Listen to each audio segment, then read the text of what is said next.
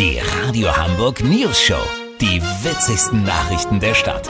Mit Olli Hansen, Jessica Burmeister und Peter von Rumpold. Guten Tag. Die dritte sogenannte Booster-Impfung ist momentan in aller Munde. Sie könnte ein Weg aus der vierten Welle sein. Noch Gesundheitsminister Jens Spahn ist bereits geboostert. Die Ständige Impfkommission ziert sich noch mit einer Empfehlung für unter 70-Jährige. Mal wieder heißt es in Sachen Corona, also nichts Genaues weiß man nicht. Zum Glück haben wir Olli Hansen. Er ist nicht nur unser Reporter, sondern auch gesundheitspolitischer Sprecher seiner Stammkneipe, dem Büdels. Olli, fass doch mal den Stand der Dinge für uns zusammen. Peter, die Sache stellt sich wie folgt dar. In Israel wird bereits mit einigem Erfolg geboostert. Allerdings ist schon wieder von einer sogenannten Rebooster oder auch Master Blaster Impfung die Rede.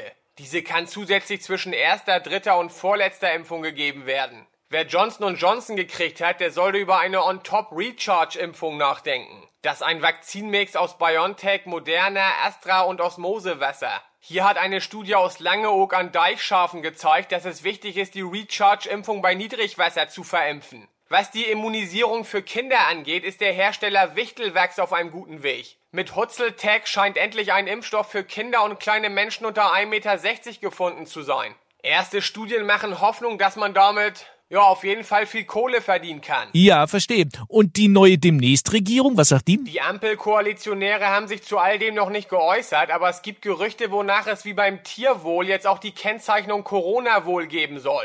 Impfstoffe, die besonders oft aufgefrischt werden müssen, bekommen diese Kennzeichnung, die besagt, dass das Virus nach so einer Impfung durchaus noch puppenlustig sein kann. Lass so machen, Peter, was das alles für uns Bürger in der Praxis bedeutet, Stichwort Impfzentren, ja, nein, vielleicht, dazu gibt's heute Abend im dritten die Sondersendung Bund, Länder, Menschen, Abenteuer. Wenn da was bei rumkommt, melde ich mich noch morgen. Habt ihr das exklusiv, okay? Ja, endlich weiß man, woran man ist. Vielen Dank, Olli Hansen. Äh, Kurznachrichten mit Jessica Burmeister. Neue Wortschöpfung. Günstige Baugrundstücke werden jetzt auch seltene Erden genannt.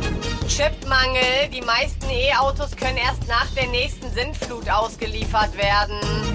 CDU. Friedrich Merz will es nochmal mit dem Parteivorsitz probieren. Oh Gott, der Typ ist ja echt der Menderes der Union. Das Wetter. Das Wetter wurde Ihnen präsentiert von Wichtelwachsfarmer. Das war's von uns. Wir hören uns morgen wieder. Bleiben Sie doof. Wir sind es schon.